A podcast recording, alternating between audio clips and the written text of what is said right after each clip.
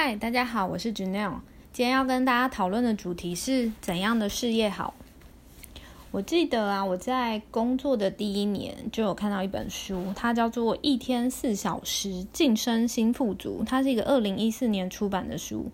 它作者他是一个外国人，那他嗯本来是当人家员工，但是后来他发现他的每一个小时换得的时薪。就是他觉得不如他自己本身就是创造的产值，所以他就决定离职，自己开公司。那后来就是从他有兴趣的东西下下手，因为他本身是男生，他很喜欢健身，所以他就去做了一些就是健身的补充饮品，然后或补充维他命这种东西。然后他当时的做法是，他没有自己的工厂，他只把自己的需求跟工厂讲，就是委托代工厂去做。然后他也不用自己的包装厂，他就是全部就是委外。然后这个人真的蛮有趣，因为我印象中他是美国人，但是他的视野很广，所以他当时也不找美国的厂，他就是找到中国的厂去帮他做全程的外包，做这个保健，虽然保健产品的工作，就健身专用的。然后接着呢，他有说，就是我觉得他里面讲还蛮详细的，就是他里面说他刚开始啊，就是一个人开始嘛，就什么东西都要省，所以他就自己打电话联络啊，然后自己飞到中国拜访厂商啊这些。但是当开始营运上轨道之后呢，他就想说，我这样休假的时候，如果供应上有问题还要打给我，我这样整个就是我假期就被破坏，所以他后来开始雇佣员工。但是呢，刚开始雇佣很多员工的时候，又出现一个问题，就是员工如果偷懒啊，或者是员工有些地方就是呃做的不好，他要去管理，然后有问题还是打给他。他虽然干扰比以前少，但是还是有干扰。于是呢，他就在努力的去思考他要怎么解决他现在遇到的困境。后来他的做法是，他直接找。那种外包公司就是也有，嗯，还蛮神奇的啦。不过可能就是国外他们发展比较早，就是有帮你整个物流啊，或者是管理啊做外包的公司，他把他的需求告诉他们，然后他付了就是这叫什么委托款项，然后对方他就会派出就是很不错的人去帮他处理这件事。那如果那个就是接洽的人他不喜欢，他可以要求对方这个外包公司替换掉。所以他就是借由这个方式，后来找到就是最适合帮他处理的一套模式。所以他卖这个健身用的这个营养品，然后后来整个物流啊、金流体系全部自动化的外包，所以他就获得了自由。所以他后来就是他真的蛮有趣的。他在这个财务上不予匮乏之后，他真的就把他的时间精力都花去他的兴趣，就他去健身。然后他呃好像还很喜欢拳击吧，后来好像去考了一个专业还是业余的拳击手的资格。然后这个人也有来过台湾，所以就是他那本书啦，就是阐明的意义就是说，你一天工作四小时，你你却可以呃财算是财富自由，嗯，但。财富自由，我觉得财富的定义就是每个人不同啊。有些人觉得一辈子赚两千万就很 OK，有些人觉得他要赚到一亿，那有些人觉得他要赚到十亿，每个人都不一样。但是，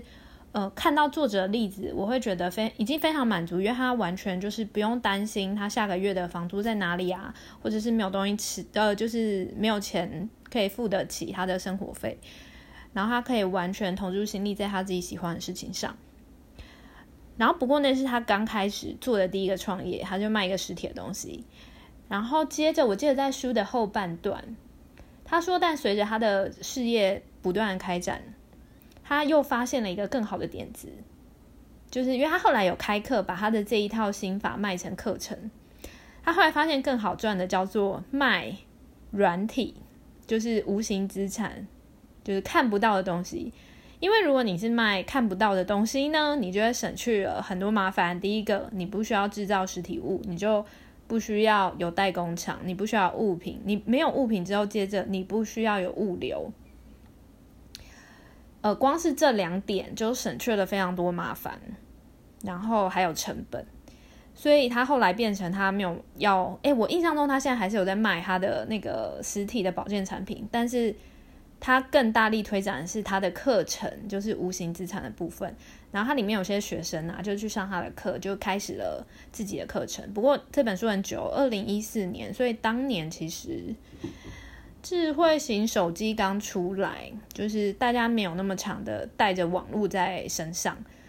然后那个时候还有光碟片，所以里面举的例子是说，他建议你啦，如果你是一个在某个特定领域还不错的人，譬如说你会。你会瑜伽，那你就把你的教学拍成很简单的教学 CD，然后现在呃呃，不过他那个时候就网络也不是很流行啦，就是买东西卖东西，所以他就说你可以先就是打几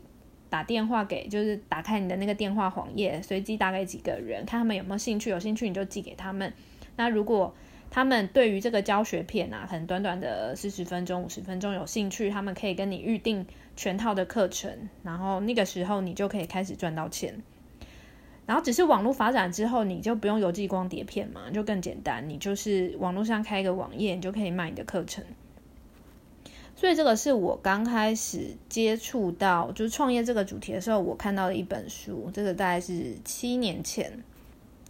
然后镜头转移到现在啊，当现在你真的很想开展你一个事业，因为呃，我先讲啦，不是每个人都很喜欢创业，因为创业要自己处理很多事情。那或者是我们刚开始，我们家务很惨的人，没有那么多钱，我们不会选择这条看起来风险比较高的路。但是呢，我觉得现在的想法，因为网际网络的盛行有了转变，因为我们以以前心中想的开店就是。呃，你要去外面租一个实体的店面，你每个月要付出租金、水电费，然后你要去招揽客户嘛，然后你的行销活动可能是发传单，或者是呃办一些优惠活动这种的。我们觉得一定要个实体店面，但是在网络呃就是变得廉价，然后又世界化之后，然后全世界人都可以接受这件事之后，很多东西开始因为网络的这个通路。而产生改变。现在开一间店呢，跟以前已经不一样了。你不需要有大笔的资金，就以前开间店，你可能真的是要准备三十万投期款，然后接下来可能一百万，就是三倍的金额当做你的周转金。但现在不需要，因为网络，呃，就是它现在算是很廉价的一个状况。网络让一切变成可能。然后，所以现在如果你要开店，你又是家务很惨的人，你会选择做什么？我不知道大家有没有想过这个问题。我刚开始的时候，因为我算是一个很平常的人，就是也没有什么在一定的领域特别独特的见解或者是门路，所以我刚开始在想这件事的时候呢，首先就是问 Google，就是看 Google 会给出你怎样的建议，就是多少人在问相相同的问题的时候，你觉得大概知道就是大家问题的交集在哪里。那网络上告诉我的答案呢？现在大概分成三种。第一种就是微商或者是团购，这种呢就是他们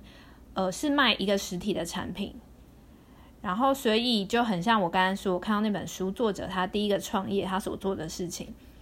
然后如果你要去做微商或团购啊，你这个团购主或这个店主，你要做的事是什么呢？首先你要就是加一个平台，那平台可以是你自己的。呃，花钱请别人写网页，或者是你自己会写就自己架，或者是你可以去用现有的，就是一些虾皮呀，然后什么 PC Home 啊什么的，你可以把你东西放在上面，这种就是上架不用钱，成交才会收你手续费。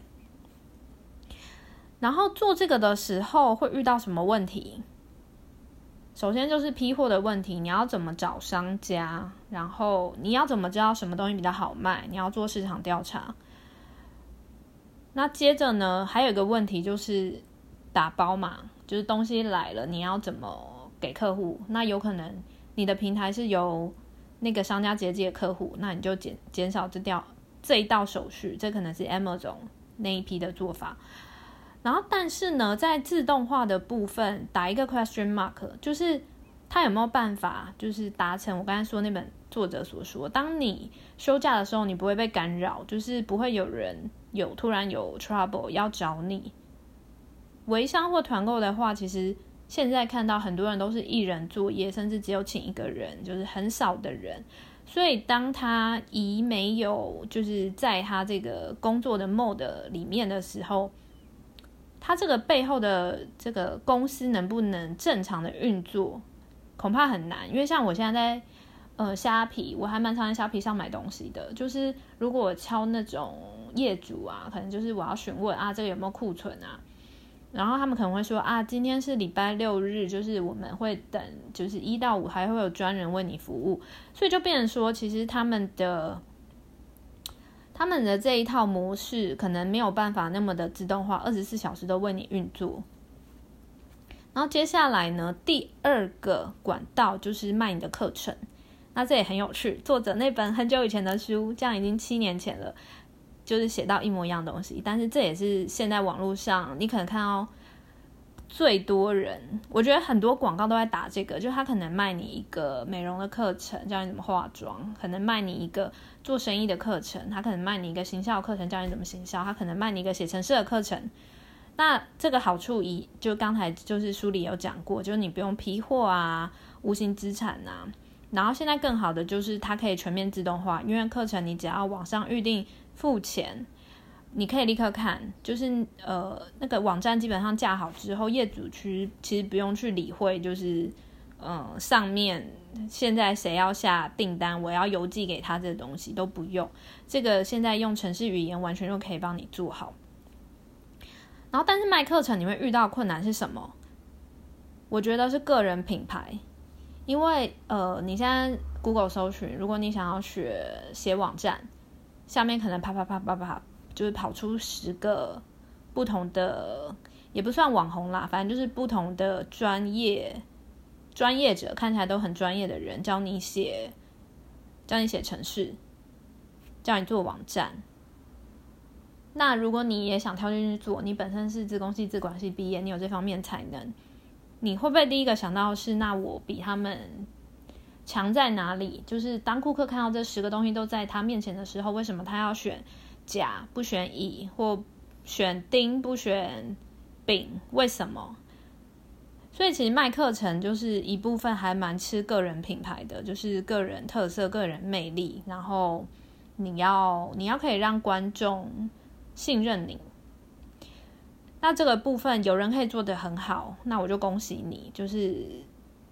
这一。就是怎怎么讲，你卖的课程，你所有利润就是都归你，这样非常的好。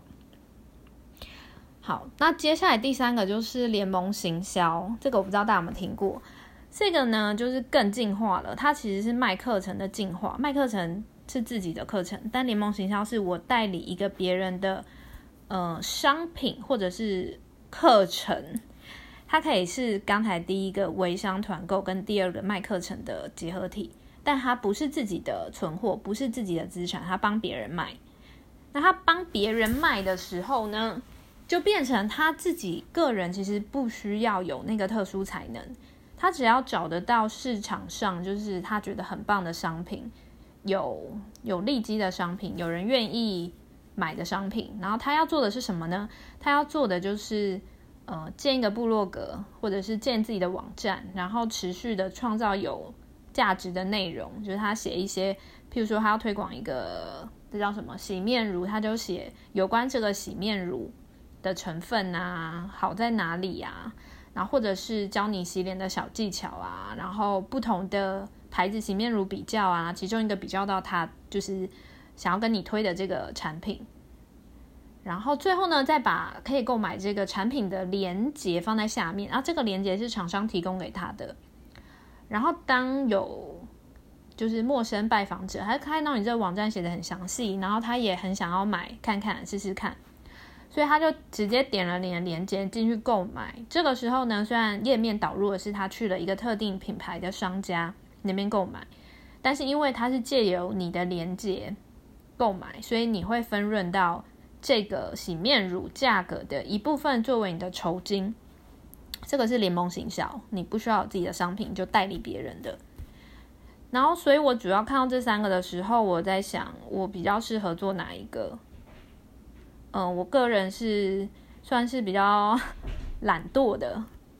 就是难听点的懒惰啦。然后好听一点讲，可能就是喜欢，呃，比较有比较聪明的方式做事情。所以，如果是微商啊、团购，我会觉得哦，要处理。货就是物品的那个物流，我会觉得很麻烦。然后再来卖课程，我要自己从头到尾录，还要建立个人品牌，这可能要比较久，我是没有办法立刻开始的，或者是说立刻产生营收，这样比较就是精确的描述。然后联盟行销可以做看看，但因为还蛮多人在做嘛，然后你要呃固定的去写特定产品的文章，所以其实你要很了解产品。然后我看还蛮多人都是写各式各样的产品。我也会觉得稍微有点麻烦，因为，嗯，市场上可能比较大卖的那一些，嗯，我不一定有兴趣。譬如说，就保养品嘛，因为女生通常就是很喜欢保养品啊、化妆品啊，就是会觉得这是每天必须。但是我必须要说，就是我是一个比较特别的，虽然特别的女生吧，因为可能就受家母影响，就我妈妈。天生呃本身就不化妆，所以其实我小时候我接受的教育也是不一定要化妆。为什么一定要化妆？所以呃，其实我对就是保养品相关的部分其实也不太熟。那我后来选择做的事情呢，其实比较像联盟行销，就是跟那三个比起来。不过它跟联盟行销有一点不同，就是一般所谓的联盟行销，通常一个人他会代理很多家的产品。那原因是现在就是很爱鼓吹多元化嘛，可能就是每个人的需求是很多元的，所以他一个产品没有办法卖那么大量，所以他才会需要去找非常多的产品来去就是装满他的这个货架。只是现在货架就是网页上的看板这样子。然后我做这个，他只有跟一家品牌合作，他只专门代理这家品牌。那原因是这家品牌它的就是给。代理商的酬金就已经很高了，就是高到市面上，嗯，就我所知，我只能说就我所知，没有人比他们家高。所以基本上做这一家，就是已经可以占用你所有的时间去处理他的事情，你就可以生活了，你就不需要再去代理非常多家的，就是联盟行销。然后只是这个品牌，除了刚才那一点它的毛利高之外，它还有非常多的优势是我喜欢的。呃，其中就是都是回馈到我二零一四年看的那本书，它是一个软体，接着呢是它后端有整个的自动化系统，它在金流、然后行销跟资源体系都帮你弄好了。金流就是说，如果你有这个酬金，它会自动汇到你户头，你其实不用额外再去做什么国际汇款这些处理。然后行销的部分是很多人进来就跟我一样是没有经验的，他不知道怎么做行销。然后后面有一整个网页上的课程，就是他会建议你从头看到尾啦，就是每一个都要去完成，然后你就可以有。比较比较基础的了解，就是行销这个体系到底在干嘛。所以这个部分就是我现在有点像在上课，就是好像又跑去跑去念大学，然后又从初阶班从大一开始念起。只是这次这个领域是网络行销，然后在资源的体系，我觉得也是很棒的，因为还蛮多就是教你行销的课，他可能就是老师最厉害。但是他这里的资源体系其实是以前就是所有进来的学员，他们的前辈，每个人都可以当讲师，然后他们会把一群人一群人，可能是按照地理区域啊，可能是按照你的文化去分组，然后有比较资深带比较资浅的，然后做事实的可能就是内容内容行销的指导啊，或者是对于你现在很想要放弃，你觉得你这个做不好，那个做不好，你不会拍影片，你不会讲话。就是在建立你心情上的这个强健度，他们也提供了非常好的，这叫什么心灵资源。所以我现在在做的这个，其实我还蛮满意的，而且我觉得，呃，虽然现在讲可能有点言之过早，但是我真的觉得，就是我找到这个，即使我暂时没有办法有很大的，这叫什么爆发力，但是。我一定可以做一辈子，因为它其实就是你一旦取得代理资格，你不会因为任何的原因消失。好，那嗯，其实我觉得这还有一点很有趣啦，就是联盟行销通常是比较地区性的，比如说台湾啊，博客来，它有联盟行销代码嘛，就是你透过它的链接买书，你就可以获得酬金。但是，呃，博客来可能没有在海外有点，或者是。海外的点的人按了你这本你这个链接买了书，你可能没办法分润，因为你们是跨区的。但是我做这个代理，它是世界性的品牌，它真的是全世界，呃，哪一个国家你都可以做。譬如说我在台湾做，但如果我创建的网页是全英文，我吸引到来自加拿大客户、来自美国客户，他们只要透过我的链接去注册这个课程，我都可以得到酬金。而且我自己本身不需要，就是我刚刚在说的金流部分，我不需要去处理国际汇款那些都不用。他就是那个公司，他在后端已经做了系统的整合，他会直接汇到我在台湾的户头。所以这家我是比较过后，就是觉得它最有优势的地方，就是它的国际化。然后因为啊，它里面参加代理这个课程的人来自世界各地。然后大家的共同语言就是英文，所以我现在其实还有一个额外的收获，就是我的英文口说变好了。因为每天遇到这些人，他们都是只能用英文沟通的。那这就是我今天要跟大家分享的主题，就是如果你是一个跟我一样，就家务很产，然后曾经是。上班族，但是你有想要为自己就是未来去想第二条路，有没有可能离开这个体系，不会再被绑住？那你想开始自己的事业，但不知道做什么好，那你可以从这些方面想想看。那希望我的分享有给你一点收获，那就这样喽，拜拜。